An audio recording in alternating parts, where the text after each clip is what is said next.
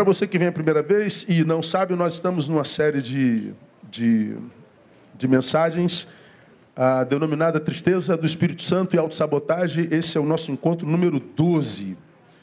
Então, é o sermão, é a palavra número 12. Todas as outras estão nas nossas redes, no site da igreja, na, na, na página do YouTube da igreja. Você pode acompanhar cada uma delas. Eu aconselho que você faça, porque tem sido bastante edificante. Na semana passada, nós, na semana retrasada, nós entramos na segunda fase do, do nosso estudo, ah, uma vez que nós mostramos o que, que entristece o Espírito Santo de Deus e as consequências na nossa vida quando a gente entristece o Espírito Santo de Deus. Nós começamos a falar na semana retrasada qual deve ser a nossa postura se nós, como cristãos, desejamos, ao contrário, alegrar o Espírito Santo de Deus pelo contrário, não entristecer o Espírito Santo de Deus. E nós mostramos no texto sagrado o que, que a gente deve fazer, não é? E aí nós aprendemos que com relação à mente fútil, que é a primeira coisa que entristece o coração de Deus, é buscar utilidade para a vida. É fazer da nossa vida uma vida que seja uma vida para além de si mesma.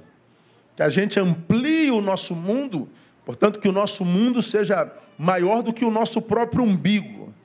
Que a gente passe pela terra mostrando que a nossa vida na terra tem sentido. Alguém é abençoado por nós.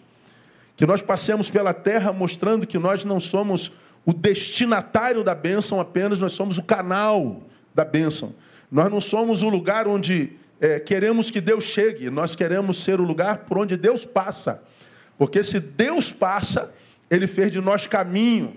E se nós somos caminhos por onde Deus passa para alcançar alguém, porque nós nos dispusemos a ser caminho para ele alcançar alguém, ele vai passar por nós a vida inteira. Como nós aprendemos lá que Deus dá semente ao que semeia. Então, se você não semeia, se você guarda semente, Deus para de dar semente. E é exatamente por isso que há muita gente passando pelo deserto da vida, gente que viveu para si, gente a quem Deus abençoou, engordou, enriqueceu, foi suprido e agora eu só vou curtir. Agora eu me tornei um hedonista. Eu me tornei um curtidor. Pois bem, vai curtir a sua vida, deixa de semear. O que você não percebe é que o que você conseguiu hoje, conseguiu porque você semeou no passado. Agora você parou de semear para curtir. Aguarde o teu futuro. Aguarde teus amanhãs. E você vai ver se há no mundo quem consiga curtir a vida inteira. Toda a curtição, Todo oba-oba é temporário. Depois vem ressaca, irmão, não tem jeito. Então a vida ela só acha sentido quando ela é, é, dá sentido à vida de alguém. A gente aprendeu isso aqui. A minha vida só encontra sentido quando eu ajudo a dar sentido à vida de alguém. Quando a minha vida está para além do destinatário, mas é canal da bênção de Deus. Está tudo lá no texto sagrado e no sermão que nós pregamos na semana passada. Então, para a gente vencer a futilidade, mostrei como é que se faz isso, a gente precisa buscar a relevância. A outra coisa que entristece o coração de Deus, nós mostramos quatro: futilidade, ignorância, dureza de coração e insensibilidade. Explicamos o que é cada uma dessas coisas em Efésios capítulo 4. Então, a segunda coisa que a gente aprendeu que entristece o coração de Deus é a ignorância.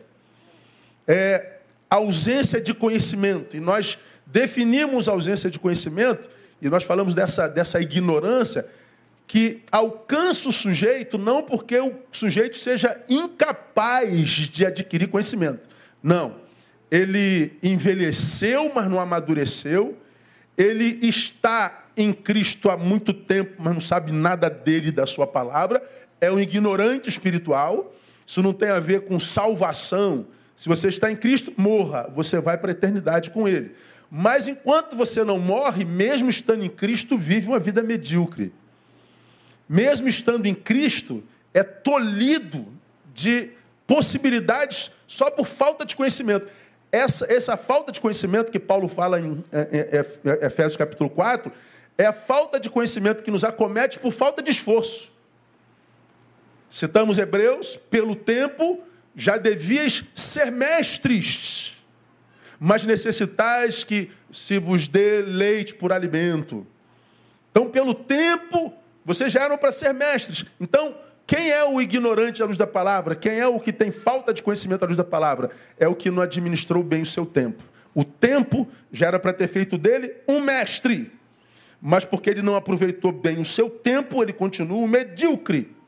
E qual é a gravidade disso? Se aquele que aproveitou o tempo virou mestre, ele produz como mestre. Então, o fruto dele no caminho é um. Mas aquele que não aproveitou o tempo, continua medíocre, a produção dele é de mediocridade. Então, veja que não há como o mestre colher o mesmo que o tolo. Não há como Deus olhar para ambos da mesma forma. Não há como o universo, o destino, que você quiser chamar, não tem como tratar a, a, a tantos. Então, o, o que tem falta de conhecimento é o desperdiçador de tempo. É o péssimo gestor de si mesmo. Aí a gente vê é, tanta gente reclamando de Deus. Né? Por que, que Deus abençoa ele, Deus não abençoa ele? Por que, que abençoa aquela, não abençoa essa? Como se Deus tivesse filhos prediletos. Deus não tem filhos prediletos, amém, amados? Não tem. Deus não tem filhos prediletos. É porque a gente sabe que quando a gente dá alguma coisa a alguém e esse alguém não valorizou o que a gente deu, a gente não dá mais.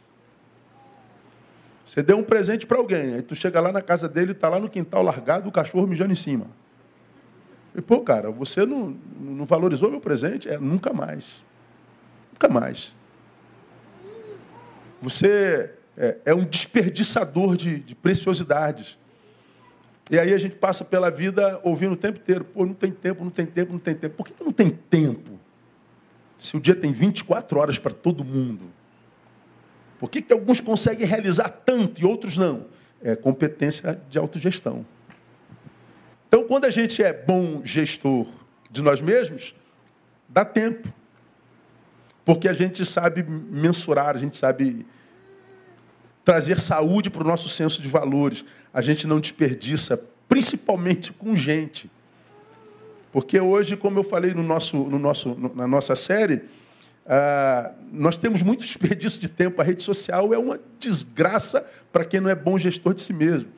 Tempo que você passa de cabeça abaixo, tempo que você passa perdendo tempo em discussão, que não adianta nada, ninguém te ouve, ninguém muda, ninguém é abençoado pelo céu. Você joga a conversa fora, blá, blá, blá, blá, blá, blá, blá. E briga, briga, briga. Tu xinga lá, ele xinga cá. Tu xinga mais forte aqui, ele xinga mais forte lá. Aí tu inventa um palavrão novo, ele ah, um palavrão novo também. E ninguém muda. Você podia estar beijando na boca a sua mulher. Você podia estar levando o seu cachorrinho para passear. Você podia estar cuidando da tua saúde. Mas não, você está lá brigando, refém do teu próprio ego. Teu ego te sequestrou e te levou, porque eu sou militante, pastor. Não, você não é militante, não. É que você tem tempo para desperdiçar. É diferente, não é? Então vamos lá, como é que a gente vence a ignorância? Vamos, vamos, vamos ao texto, Efésios 4, 18, onde Paulo diz assim: entenebrecidos no entendimento,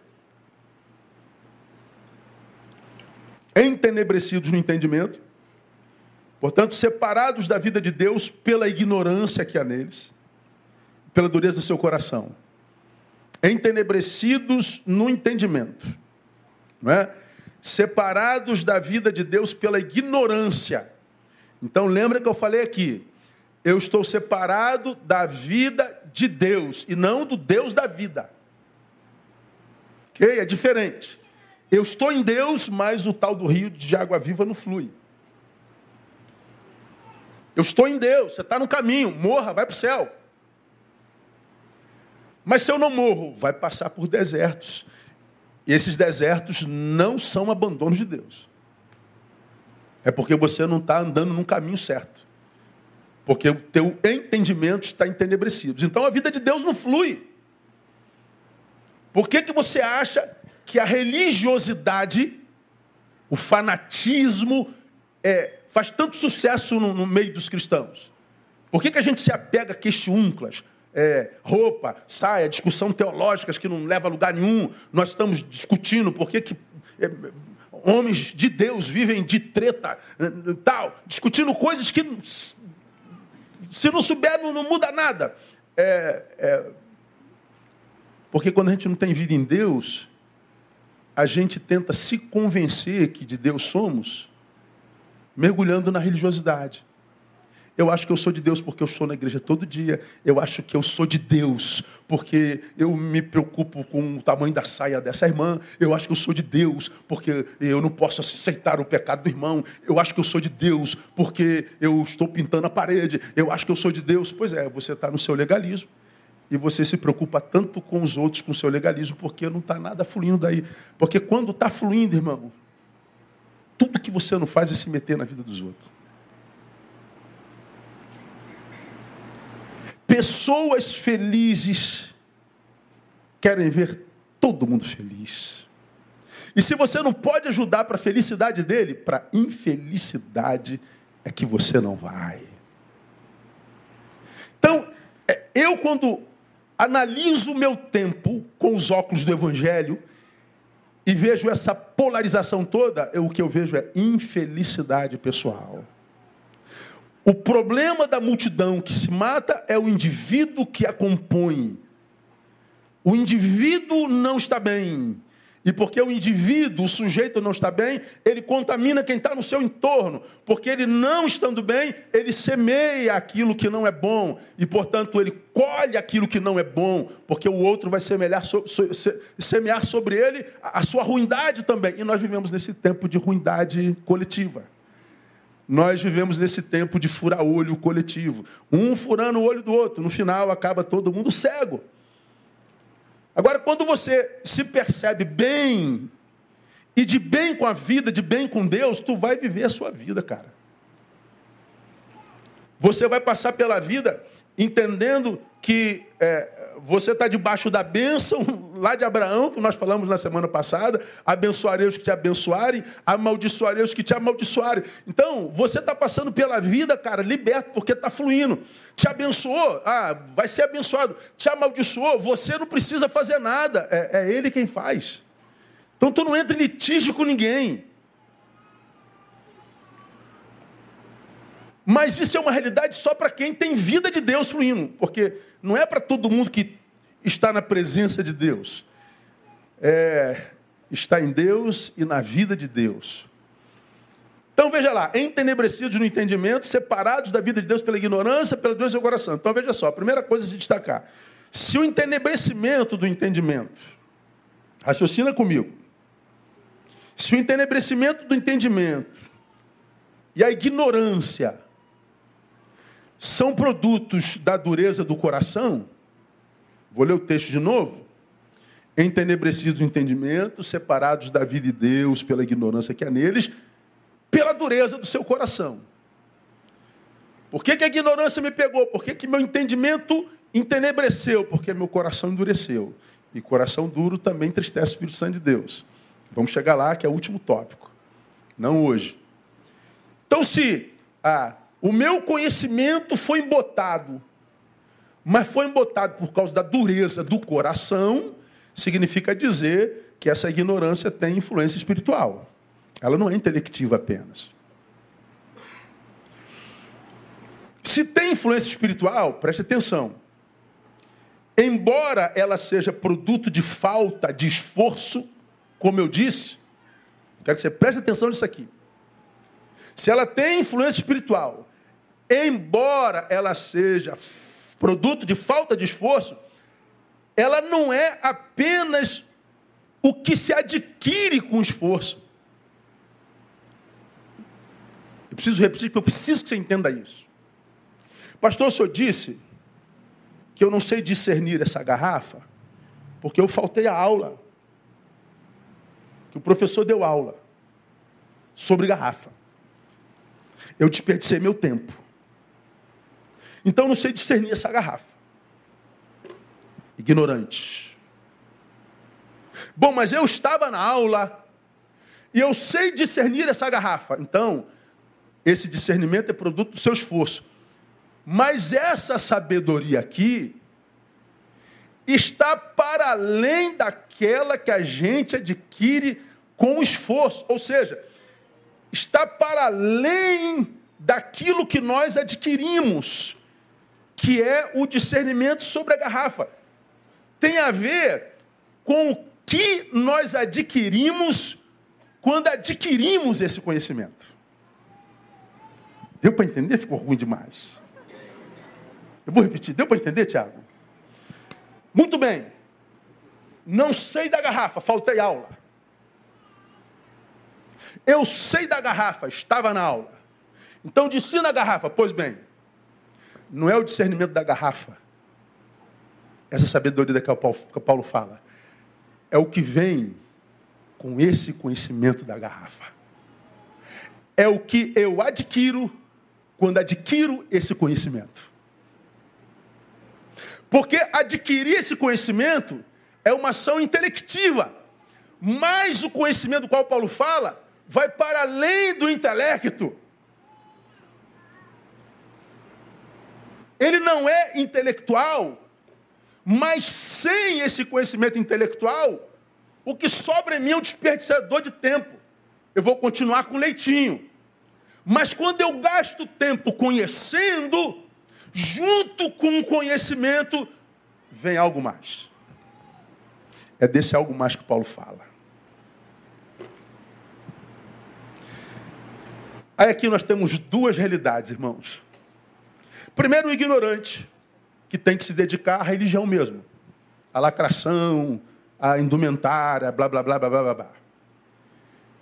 E tem aquele sabichão da igreja, que é o teologão, inteligentão, cabeção, e que se gloria dessa teologia, mas não sabe que não é teologia é o que vem junto com ela, de modo que se eu parar na teologia, eu não cheguei aonde o Espírito Santo queria que eu chegasse.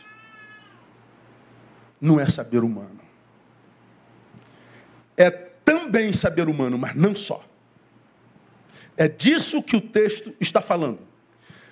Quando o Espírito Santo me dava isso aqui, eu me lembrei de Malaquias 2,2. Parece que não tem nada a ver, mas dá para ilustrar mais ou menos o que eu quero dizer para você. Malaquias é o último texto do Velho Testamento, o último livro. Malaquias fala sobre quatro maldição, maldições nos seus quatro capítulos. Em cada capítulo tem uma maldição. O segundo capítulo tem uma maldição sobre os sacerdotes. E a maldição sobre os sacerdotes é essa aqui, ó. Se não ouvirdes e se não propuserdes no vosso coração dar honra ao meu nome, diz o Senhor dos Exércitos, enviarei a maldição contra vós. Está dizendo, ó, Neil, se você for um sacerdote que só quer promover teu nome, se você for um farsante, se você for um cara de pau, se você não for sincero diante do Senhor teu Deus, diante do meu povo, eu enviarei a maldição contra você. Agora preste atenção no restante do texto. E amaldiçoarei o quê? As vossas bênçãos. E já tenho amaldiçoado porque não aplicais a isso o vosso coração. Olha que texto doido, irmão. A maldição vem contra mim. Mas sobre a minha pessoa? Não. Sobre a minha bênção. Cabrões. Deixa no chão. Deixa no banco. É. Amaldiçoarei as vossas bênçãos. Eu sou um sacerdote canalha. Que Deus traga paz sobre a sua casa, sobre a sua família e sobre o seu coração. Essa é a minha bênção. Mas Deus amaldiçoa o quê? A minha bênção. Se eu abençoei dizendo que haja paz na sua casa, o que vai acontecer na casa dele? O oposto. Que haja saúde no teu peito, na tua vida, que os caminhos se abram. Vai trancar tudo. Por isso você tem que ter muito cuidado sobre quem coloca a mão na sua cabeça. Para você que vive de galho em galho, de igreja em igreja, que sem conhecer ninguém, só atrás de vitória, e não sabe por que, que a tua vida está toda amarrada. Você não sabe quem está botando a mão na sua cabeça. Você está atrás de famosinho de, de Instagram, de treteiro, de legalista. Aí eu penso assim, só mais um minutinho, Bronson. Pô, Deus, mas se tu vais me amaldiçoar, essa maldição não vai pegar em mim, vai pegar nele. Agora, onde é que um sacerdote se realiza? Vendo aquele sobre quem você ministra ascendendo que está tornando-se melhor do que você. Não é assim que o professor se realiza? Vendo seus alunos arrebentando a boca do balão na vida, dizer, foi meu aluno, a gente se arrepia. Meu aluno. Agora imagina você passar pela terra como sacerdote, como professor, e saber que aquele aluno está desgraçado por causa da sua vida. Por que, que isso é maldição? Porque eu posso estar aqui ó, reinando em vida, banhado em dinheiro, com 200 milhões de seguidores achando que eu sou uma bênção, mas eu sei que ele está na desgraça por minha causa. Eu posso ter tudo, mas esse tudo nunca será curtido plenamente. Isso é uma maldição. Tem gente que nunca vai ser feliz, porque sabe quanta desgraça promoveu na vida dos outros. Obrigado, Bronson. O que isso tem a ver com essa sabedoria que eu estou falando? Eu estou falando do princípio. É, não tem a ver com a bênção que vem, tem a ver com o que veio com a bênção. O que está por trás da bênção no texto de Malaquias. Não tem a ver com conhecimento teológico sobre a garrafa, mas o que vem com o conhecimento, se eu o busco com verdade, se eu gasto tempo nisso. Por isso que eu disse lá atrás, irmãos, que na nossa religião, é, há uma contribuição muito grande para a ignorância do povo, sabe?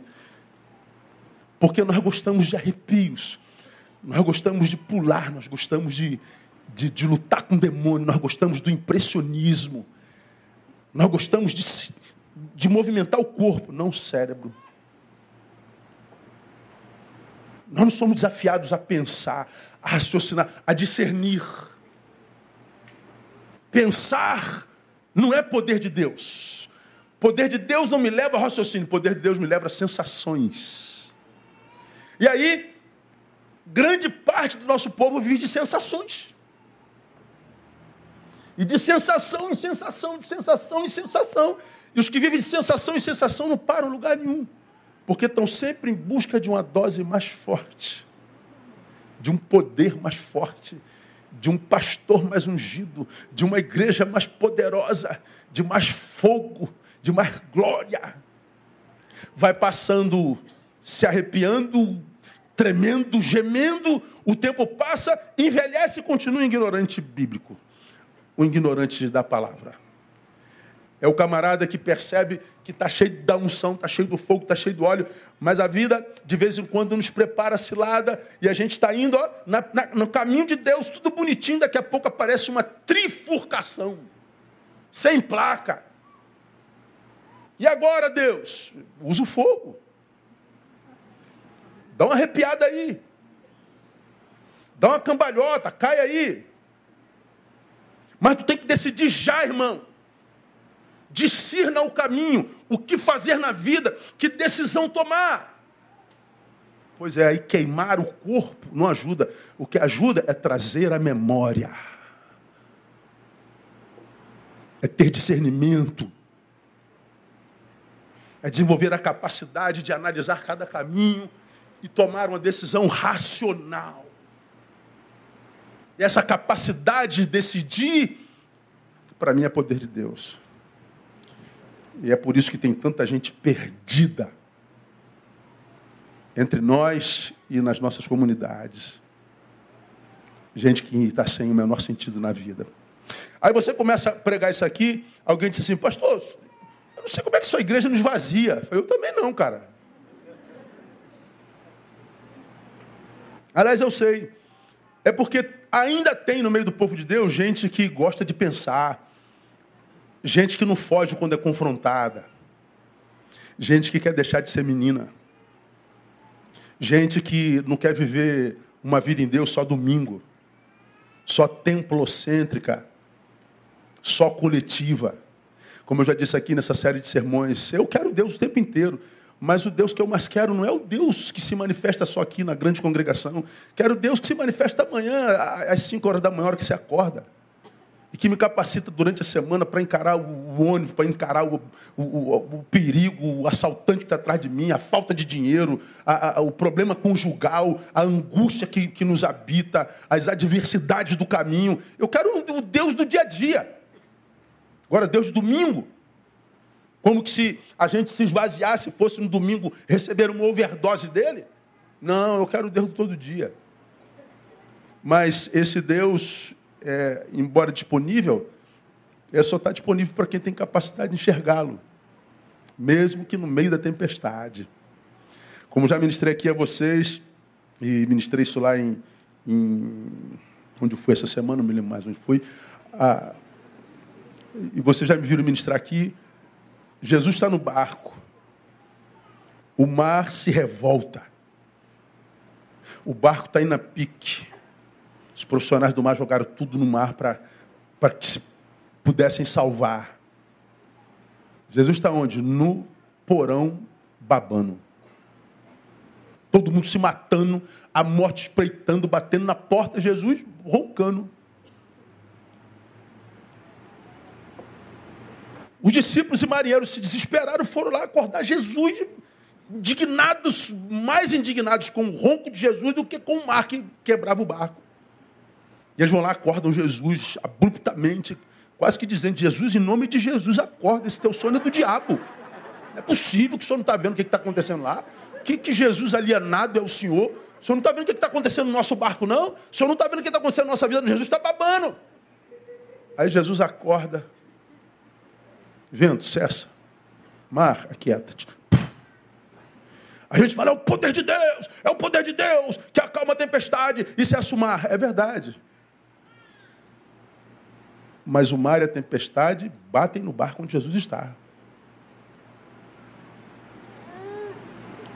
E o grande poder manifestado nesse texto não está em Jesus acalmando a tempestade e o mar. O grande poder está em não permitir que a tempestade acorde Jesus.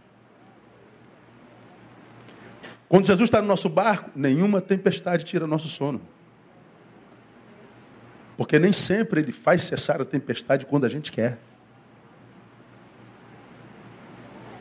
O desespero veio porque o sono incomodava.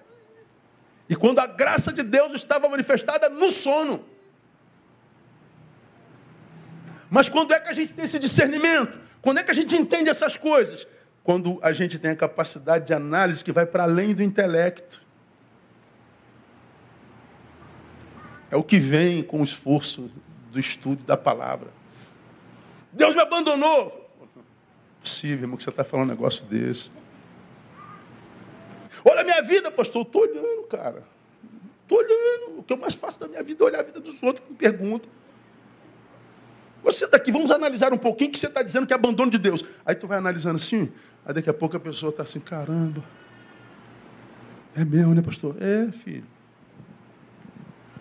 O Deus que a gente serve não abandona. E quando ele parecer estar dormindo no teu barco, Acredite, ainda que ele esteja dormindo, ele está dizendo: meu filho, está tudo sob controle, fica bem. Fica bem, meu filho. Eu não sou Deus que abandona. Eu sou Deus que se manifesta na hora certa.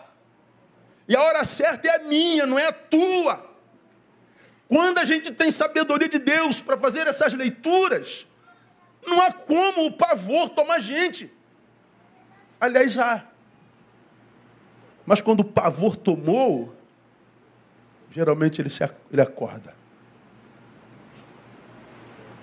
Agora, você fala assim, ah, então é bom se apavorar logo, né, pastor? Ele acorda mais rápido. Duvido que vocês não pensaram isso. Né? Pensaram, foi? Pois é, mas tô ligado, irmão. Tô ligado. Vamos apavorar logo? Não. Não precisa se apavorar porque você está dormindo. Quem dorme descansa. Quem descansa acorda bem. Não é refém de circunstâncias. Quem acorda descansado não acorda pensando no problema. Acorda pensando no problema quem não dormiu bem, pensando nele. Agora, quando você, no meio da tempestade, você está vendo que o bicho está pegando, você deita e dorme igual um defunto, irmão. Você fala assim, não é possível. É possível sim, ele está debaixo da bênção do Senhor. Ah, mas está com a vida cheia de problema, está dormindo? Você está debaixo da bênção do Senhor. E o mesmo Senhor que te faz dormir no meio da tempestade vai te dar estratégia para sair dela no nome de Jesus. E a gente precisa aprender a viver o Evangelho no dia a dia e na adversidade. Então, é, é essa ignorância que, que me afasta da vida de Deus, embora não do Deus da vida, é essa falta de esforço que me impede não só de me esforçar para conhecer, mas de continuar conhecendo para que o que eu conheço traga o que de fato é necessário. Olha o que diz Paulo à igreja de Corinto, no capítulo 2, versículos 6 a 8. 1 Coríntios 6 a 8. Na verdade, entre os perfeitos falamos sabedoria, não porém a sabedoria deste mundo. Olha aí, ó. A sabedoria deste mundo é sei tudo sobre a garrafa. Nem dos príncipes desse mundo, dos sábios, dos intelectuais, que estão sendo reduzidos a nada. Mas falamos a sabedoria de Deus em mistério. E olha só, que esteve oculta, a qual Deus preordenou antes dos séculos para a nossa glória. Então o texto de Paulo fala de uma sabedoria milenar, eterna, que estava reservada para nós, seus discípulos. Que não é a sabedoria que me faz discernir qualquer coisa apenas, mas que me faz ir para além desse discernimento. É uma promessa de Deus para nós, a qual, de novo, ó, nenhum dos príncipes desse mundo compreendeu, porque se a tivessem compreendido, não teriam crucificado o Senhor da glória. Como que você pode olhar para Jesus e não entender quem Ele é? Como que a palavra que te faz tão bem incomoda tanto ao outro? Por que, que aquilo que você ama de paixão, que é de Deus, o outro, por causa do seu amor, te abomina, te odeia? Por que, que você é, é, anseia e busca uma intimidade tão profunda com Deus e o teu irmão tem ciúme da tua intimidade com Deus e te enfia uma facada nas costas? Porque, embora nós estejamos em todos, todos no mesmo lugar, geograficamente, nós não estamos no mesmo lugar espiritual, na mesma dimensão espiritual. Estamos todos aqui na 538 da Nogueira de Sá. Mas nem todos nós estamos na mesma dimensão espiritual. Nem todos estamos no mesmo degrau de sabedoria. Estamos todos salvos. Questão não é escatológica, é existencial. Só que essa esse degrau do conhecimento de Deus é uma escada que está aberta a qualquer um. E a gente vai subindo à medida que a gente se esforça. E à medida que a gente esforça, a gente, porque conhece, diagnostica. É como que é, você, no primeiro degrau, tem uma visão do horizonte. No décimo, você tem uma visão mais ampla. No vigésimo, você tem uma visão mais ampla. No centésimo, você tem uma visão muito mais ampla. Estamos na mesma escada, mas vendo coisas completamente diferentes. porque nós estamos em degraus diferentes dessa sabedoria de Deus. Percebam, essa sabedoria que anula o poder da ignorância.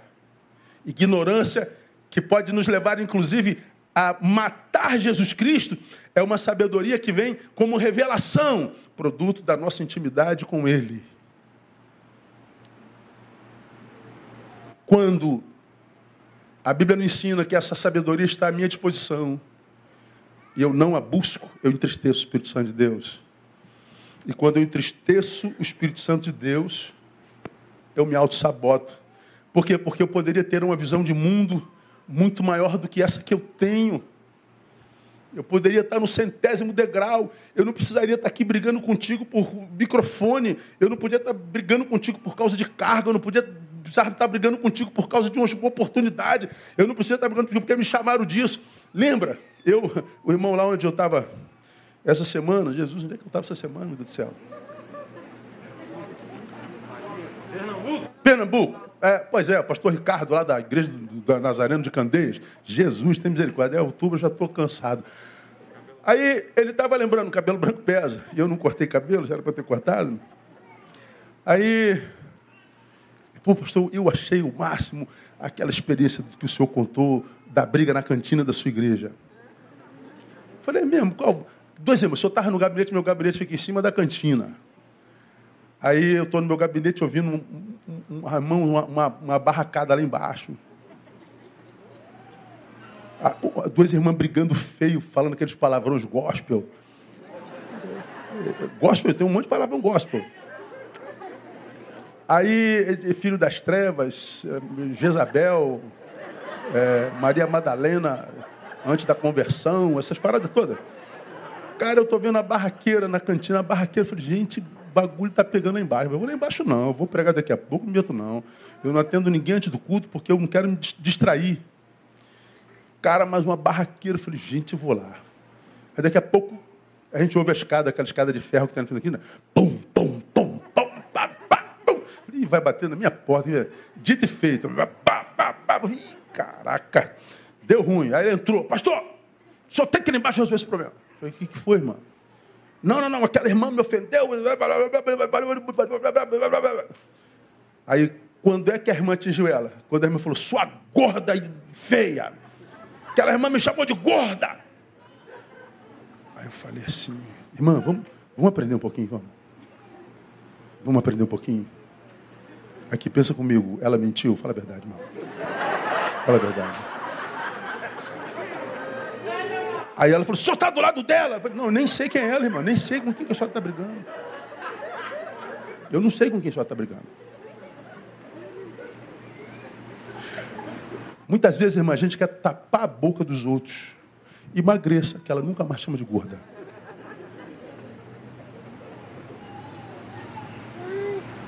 É mesmo, né, pastor? Entrou, graças a Deus, porque ela podia virar minha inimiga assim, pro resto da vida. Se eu não consigo calar tua boca, eu não te municio. É mais fácil eu cuidar da minha vida do que da tua. Ele não pode falar isso, ele não pode dizer isso, ele não devia. Mas fala, diz e vai continuar falando, vai continuar dizendo. E o que, é que eu posso fazer? Eu não posso estar com a sua boca, melhor eu me escuta. Eu não gostei do que se disse. E por que não? Porque foi verdade, então não posso me aborrecer. Eu não gostei porque você disse, porque era mentira. Então, se é mentira, também não se aborreço. Não me aborreço. Então, por que eu me aborreci? Porque tocou na minha ferida. E eu não curo minha ferida tapando a sua boca. Eu cuido da minha ferida, cuidando da minha vida. Quando você tem estratégias simples de Deus, você passa pela vida quase sem ser tocado. Porque, como eu disse aqui domingo passado, irmão, você está vivendo sua vida em paz. Ó. E se você for parar para cada cachorro que ia morder tua canela, você não anda mais. Você já viu alguém que é superior a você te criticando? Te enchendo o colarinho? Não, é sempre quem está embaixo. Ninguém joga pedra de cima para baixo, só de baixo para cima. Quando você vai tirar a manga no pé, a manga está sempre em cima. Então... Aí se você for ficar é, perdendo tempo com queixúnculos aqui embaixo, irmão, tem um ministério aqui na nossa igreja que é uma fofocaiada do inferno. É o, é o ministério mais maledicente que tem. Esse ano mudamos tudo, tiramos todo mundo. Vamos começar do zero. acho que é o único que, que era de uma fofocada danada. Aí acaba com ele e faz tudo de novo. Aí vamos ver se a gente começa, né? Aí minha esperança é que não seja como a Arca de Noé. Aí, eh, matou todo mundo, ficou sete. Deu ruim de novo. Não é assim mesmo? mas durou um tempinho, né? Durou um tempinho, mas durou um tempinho e tal. Então, quando a gente fala de ignorância e sabedoria, irmão, a gente fala de sabedoria que nos torna estrategistas vivenciais. Nós nos tornaríamos em referenciais de conduta no mundo. Nós nos tornaríamos referenciais de convivência comunitária, mas nós, os cristãos, somos os que mais brigamos entre nós. Nós somos o povo mais dividido da terra. E por que nós somos o povo mais dividido, que mais briga? Por causa da ignorância. E aí nós entristecemos o coração do Pai. Porque essa comunidade que deveria ser a expressão referencial de comunhão, de utilidade, de solidariedade, de generosidade, de bondade, é a mais acusadora, a mais litigiosa, a mais lacradora, a mais fofoqueira, a mais tudo. E aí, ah, nós crescemos em número, mas não salgamos a terra. Nunca tivemos tantos evangélicos no Brasil, nunca fomos um Brasil tão ferrado. Por que, que o sal não salga? Por que, que a luz não ilumina? Porque o sal, embora sal, e a luz, embora luz, não tem sabedoria e competência para ser o que são no mundo.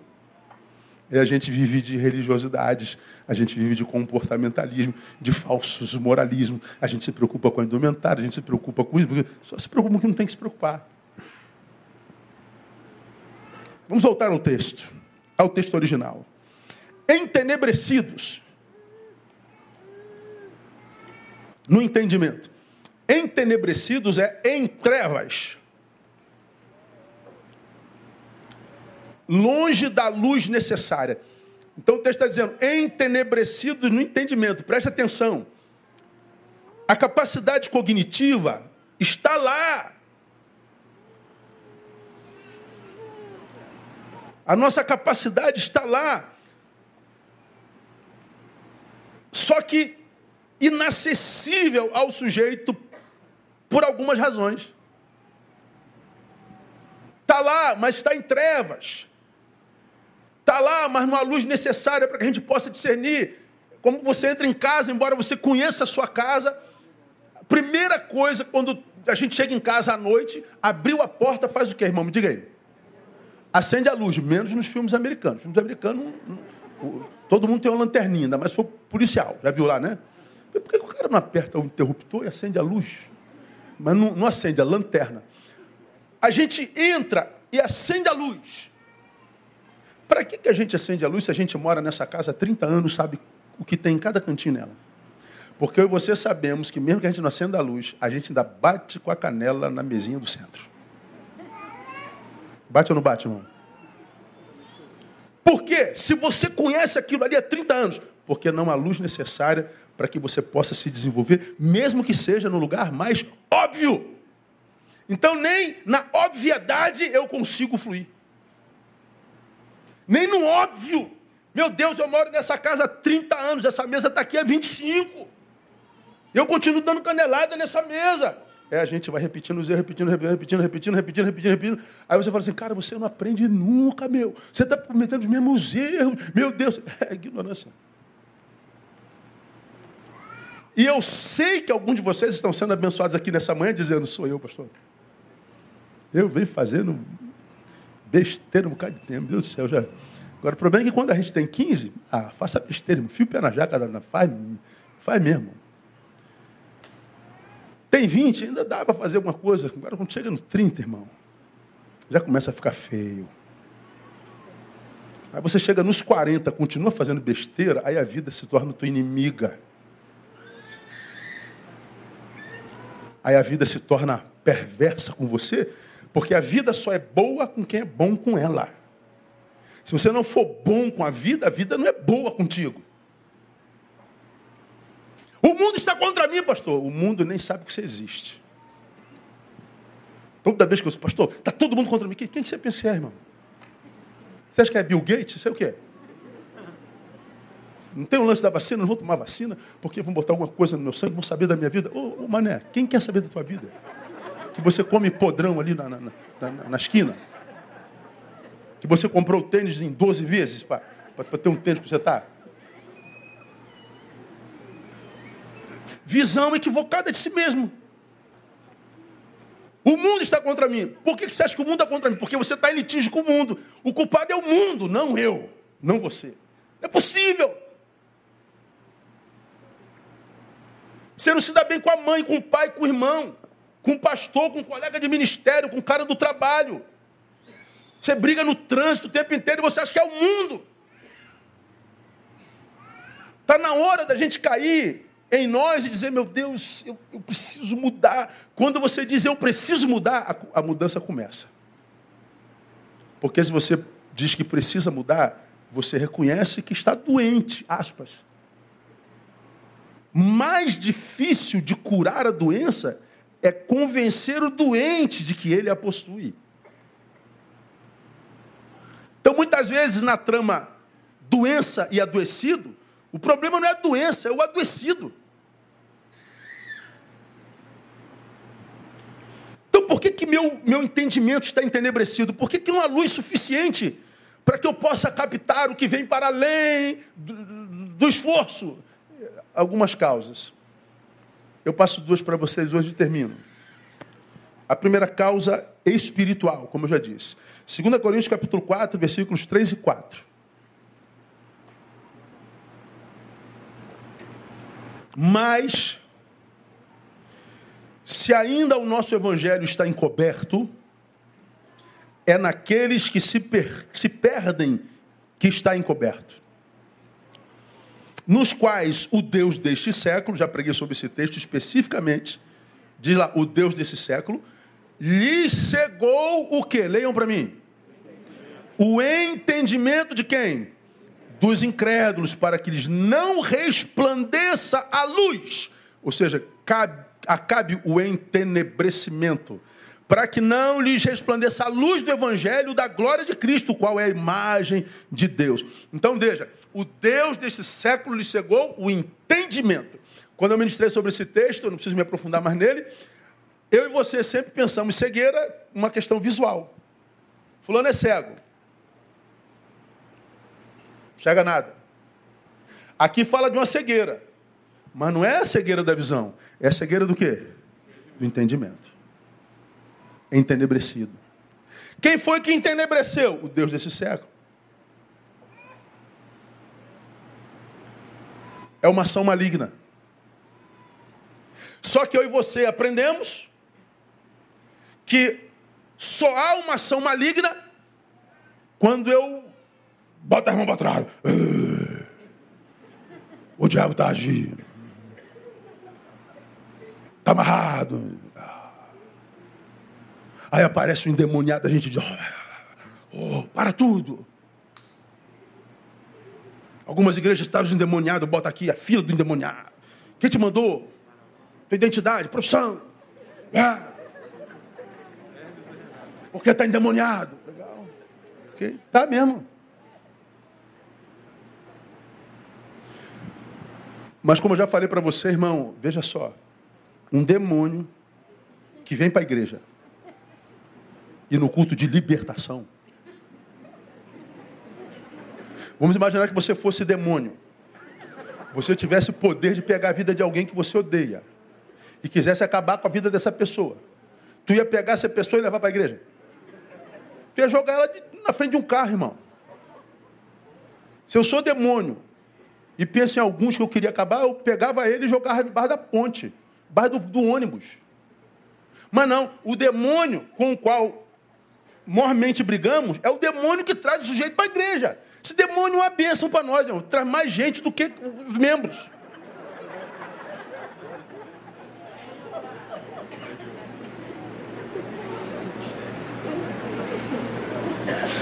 Agora, há um texto na Bíblia que diz que, tendo Satanás entrado em Judas, foi ele tratar com os pretores como havia de prender Jesus. O cara andou com Jesus. O cara viu o que Jesus faz. Ele foi eleito, ele testemunhou com os próprios olhos, mas alguma coisa aconteceu na cabeça dele que ele resolveu trocar Jesus por 30 moedas. Por que, que ele fez isso? Porque entrou Satanás em Judas.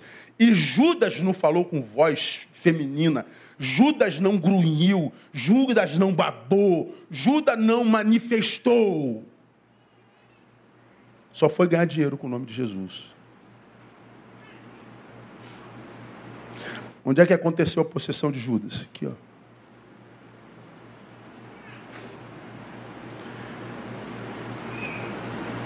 A gente está cego pelo Deus desse século e vivendo uma vida normalzinha. A nossa única incompetência é no diagnóstico, no que fazer com a própria vida. Só adoece o nosso senso de valores. A gente deixa de buscar o reino em primeiro lugar.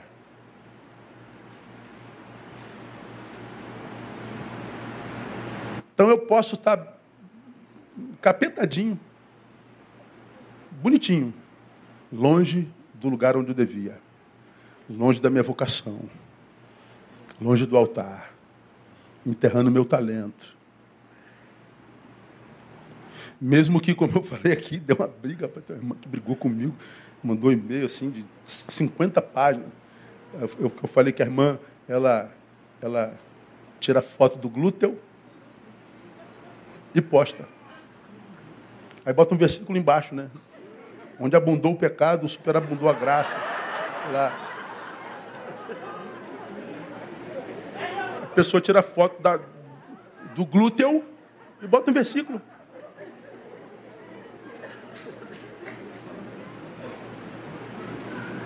Vai no Instagram da, da, do irmão. É, servo do Altíssimo, nascido de novo, cheio do Espírito Santo, sagitariano.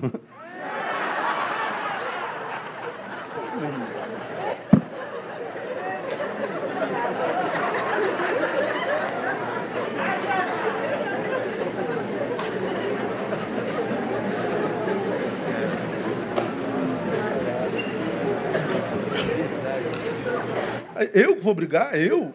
Eu vou ligar? Ô, irmão, fica bom não, irmão, você botar essa foto aí, botar esse versículo. Irmão, tira, essa, tira, tira pelo menos o versículo. Porque o versículo ninguém vai ler mesmo, né, irmão? Então.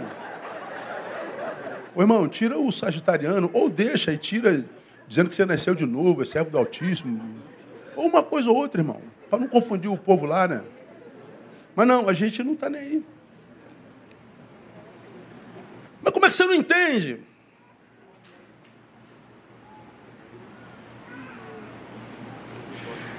Então, quando a gente fala de libertação, irmão, eu acredito nela com toda a minha alma, mas eu acho que a maior libertação que a gente precisa hoje é da cegueira do entendimento. Porque o diabinho que vem para a igreja atrapalhar meu culto, ó, tem um carro endemoniado, bota ele na sala ali, leva passar, tira ele do culto, bota ele na sala. Você vai ver que a manifestação do demônio no culto é uma e na sala sozinha outra. Porque tem a ver com roubo de glória, de atenção, Agora, irmão, quando a gente está numa reunião de célula, por exemplo, aí vem aquele irmão, aquela irmã que parece ser mais santa que Jesus de Nazaré. Irmão, estava as minhas orações na madrugada. Comecei a orar às três. Quando eu fui ver, já era seis.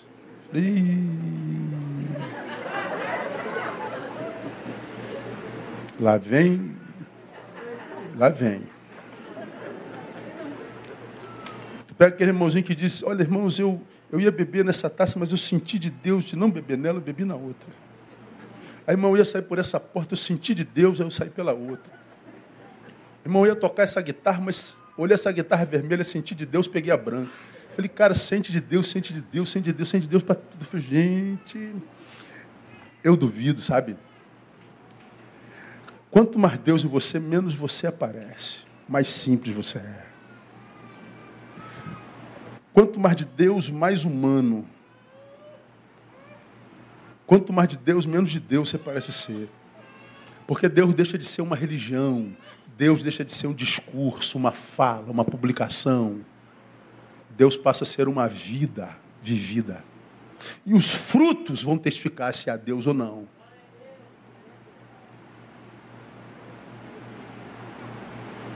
Então, porque muitos de nós não conseguem sabedoria? Pode ser uma causa espiritual. Portanto, como você já me ouviu pregar aqui mais de uma vez, quando a gente fala de batalha espiritual, nós estamos falando que há dois oponentes. E os dois oponentes estão travando uma batalha em torno de alguma coisa. Estamos brigando por algo. Porque senão não há razão para a guerra. Então, se é uma batalha das trevas contra a luz, estão lutando pelo que em você? É, pelo teu cérebro. Porque eles sabem que se levar o teu cérebro, leva tudo.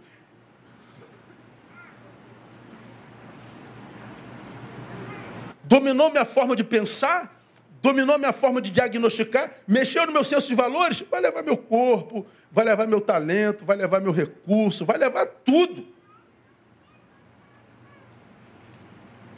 Então a batalha se dá no campo das ideias.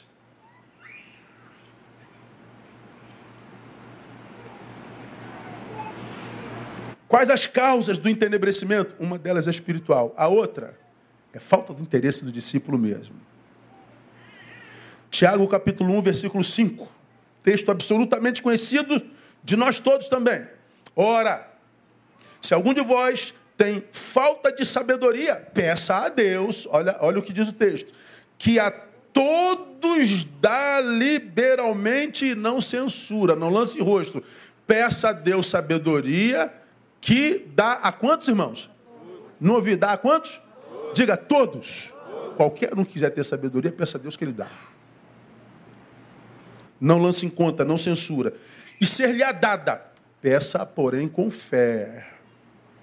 Não duvidando, pois aquele que duvida é semelhante à onda do mar que é sublevada e agitada pelo vento. O que esse texto está revelando aqui, irmão? Peça com fé. Muitas vezes nós pedimos e pedimos com pensamento positivo, confundindo pensamento com positivo com fé. Porque para a maioria de nós, fé é pensamento positivo. Então, eu, eu, eu, Deus vai me dar a capacidade de passar no meio dessa caixa de som.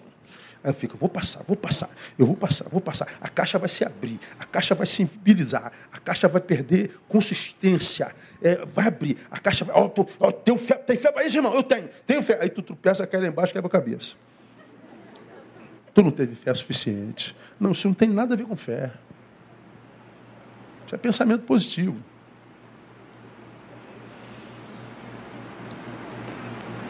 Quando eu tenho fé, eu não digo a Deus por qual caminho ele deve vir para fazer acontecer. Deus me disse que eu ia passar por ali. Então vou passar, pastor, mas tem uma caixa de som.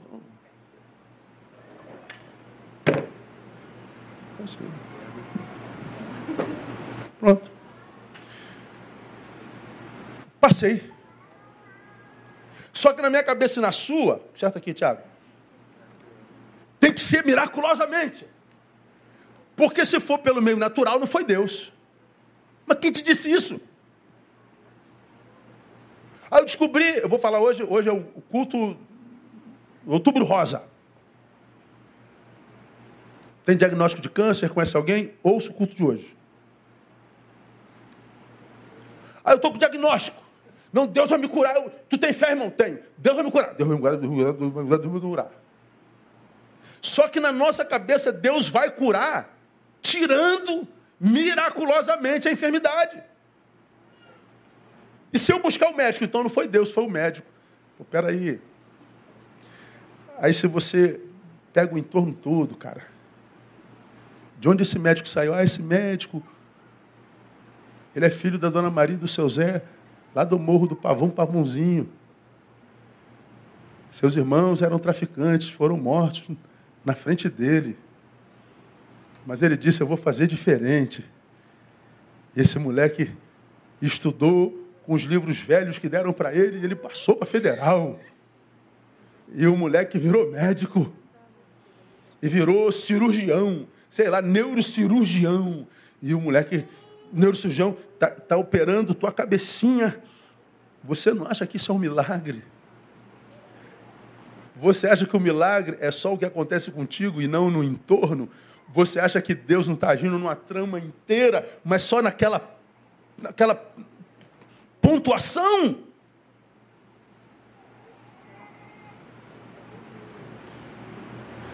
Você não acha que esse nódulo ia aparecer na cabeça? Estou dando um exemplo hipotético, tá, irmão?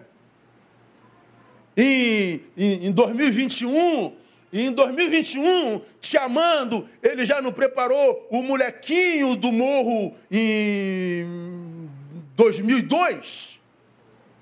Ah, meu filho vai ter um nódulo lá na frente e eu vou botar esse moleque para ser a cura dele. Você acha que isso não é milagre? Isso não é graça? Isso não é poder de Deus? Não, para nós ele tem que tirar com a mão. Se não for com a mão, eu não quero. Aí morre.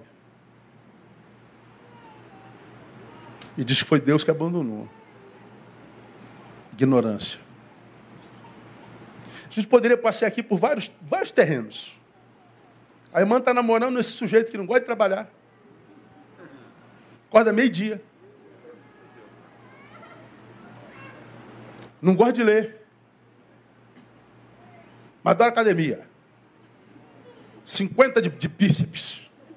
200 peitoral. 300 de perna. E cheio de injeção no braço. Vaidoso. Aí você se encanta pelo lindão, aí não consegue ver que é vagabundão. Aí casa. A Bíblia diz que o que Deus uniu não separa o homem. Aí o divórcio graça. Mas Deus disse, e quem disse que esse casamento era para ter acontecido? Casamentos que acabaram que não deveriam nem ter acontecido? Quando é que o divórcio come, começa, irmão? No namoro. Quando o namoro vai revelando quem é aquele ou aquela com quem a gente está se relacionando, com quem que a gente está planejando, a gente está vendo que a terra não é boa, mas nós estamos jogando semente lá, porque nós estamos entenebrecidos no entendimento, incapazes de diagnosticar o que, que a gente está fazendo com a nossa própria vida. Aí a gente diz: por que, que Deus não abençoou meu casamento? Porque é possível que em Deus isso não seja um casamento. Está dando para entender, irmão? É duro, não é isso? Mas deixa de ser verdade? Não deixa.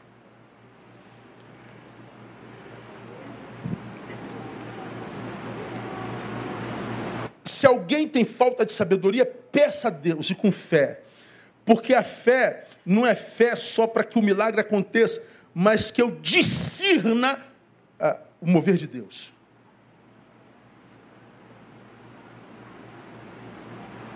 Se eu tenho que pedir, eu tenho que ter interesse por aquilo. Só que nem todos temos interesse. Nós queremos é a cura, nós queremos é o varão, nós queremos a varoa, nós queremos a coisa. E não pedimos a Deus discernimento para entender o processo da cura e discernir o varão e a varoa e tudo mais na nossa vida. Essa falta de interesse, ou nessa falta de interesse, inclua o que eu chamei de distração funcional. A distração funcional nessa falta de interesse é, é, é, o resultado de uma, de uma espiritualidade, como já falei aqui, sensitiva, impressionista, performática e visual. Como a gente gosta de ver. Poder de Deus, glória de Deus, o som de Deus, fogo de Deus. Distração funcional. E aí a sabedoria a gente não busca, porque a gente está sentindo. Pastor, só não crê na unção de, pô, meu irmão, eu, eu amo o, o culto quando é verdadeiro. E pode cair para lá, pode cair para cá, pode dar cambalhota. É, são fases da nossa espiritualidade, né? passamos por essa fase. Ver nossos meninos aqui botando bandeira de Israel nas costas, que passa aí correndo no, no púlpito, e o cara trazia o chifre, chamava de chofá. Deixa o menino se adorar o Senhor. Vontade. Caiu no espírito, amém. Se foi o espírito, vai levantar melhor. Vai levantar melhor filho, melhor pai, melhor mãe, melhor ovelha. O problema é que não acontece isso.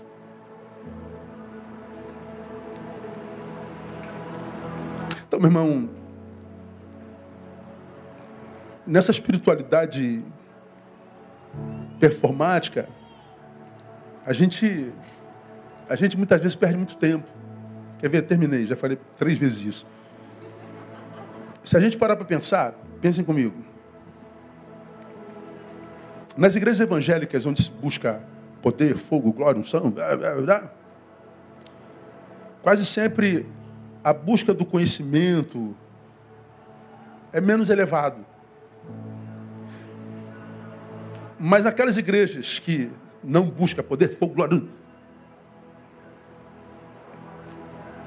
quase não se vê coisas como poder, fogo e glória. É como se você vai numa igreja, é chamado de pentecostalismo, poder, fogo e glória. Aí tu vai na igreja reformada, aquela frieza. Não tem poder, fogo e glória. Aí o de cada poder, fogo e glória, aquela igreja é batizada é no ácido sulfúrico. Não é no Espírito Santo. Aí o de cá diz, aquela igreja lá tem tudo, menos cérebro, né? Aí tá lá. O de lá diz assim, é porque lá a letra matou, muito conhecimento impede a manifestação do poder de Deus. É, pode ser. Mas o muito conhecimento pode me livrar de movimentos que parecem ser do Espírito Santo e não são. Podem me livrar do engano, da distração. Pode me livrar de me tornar refém dos olhos. Eu tenho que ver para entender que Deus está agindo. Se não aconteceu nada, Deus não agiu. Como assim? O que revela a manifestação de Deus são minhas sensações. Você acredita nas suas sensações, irmão?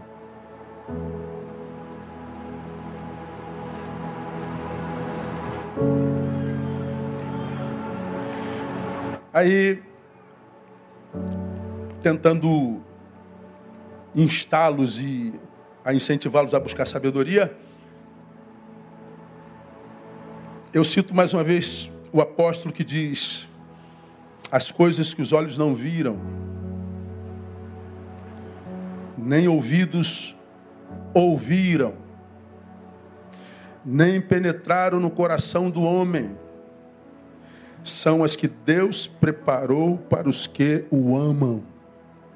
O que Deus preparou para seu amado não é captado pelas percepções humanas. Olhos, ouvidos, sensação. Ah, então não sinto, pastor? Não. E nem sempre vejo? Não. E nem tem som? Não. Acontece aonde? Aqui, ó. Ele trazendo competência visual, seus olhos forem bons, todo o teu corpo terá luz. Olhos bons é capacidade de diagnóstico, de visão, de revelação, de discernimento. Busquem sabedoria. Gastem tempo com a palavra.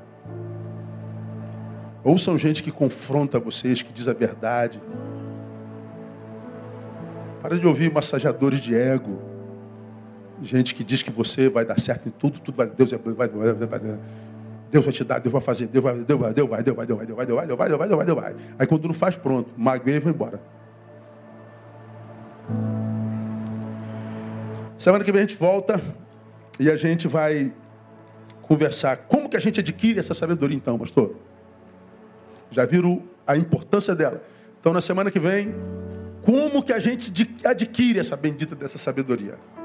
O que vem com aquilo que a gente adquiriu. Como é que a gente adquire essa sabedoria? Aí eu vou mostrar para vocês na Bíblia como é simples. E essa sabedoria vai nos batizar no nome de Jesus. Não sei quanto tempo a gente tem na terra, mas que o melhor tempo da gente nessa terra possa começar agora no nome de Jesus. Que a gente não mais se auto-sabote, que a gente não se distraia nem mesmo no evangelho, no entre os evangélicos, que a gente torne a viver uma vida que da qual a gente tem orgulho. Não é perfeita, mas de um imperfeito lutando contra a sua imperfeição, gastando forças e energias naquilo que vale a pena, ah, para que a gente, quando chegar no final do dia, chegue ao final do dia com gratidão. Oh Deus, mais um dia sem que eu tenha perdido tempo com tolos e tolices. Mensurei muito bem o dia de hoje e me autogestei de forma maravilhosa. Muito obrigado por essa sabedoria de poder dormir em paz. Quem dorme em paz, acorda em paz. Quem acordou em paz vai ter um dia de paz. E quem tem dias de paz sucessivos, não tem mais medo da adversidade. Porque sabe, pela história, de que a paz de Deus, que excede todo entendimento, guarda mesmo nossa mente e razão, nosso coração.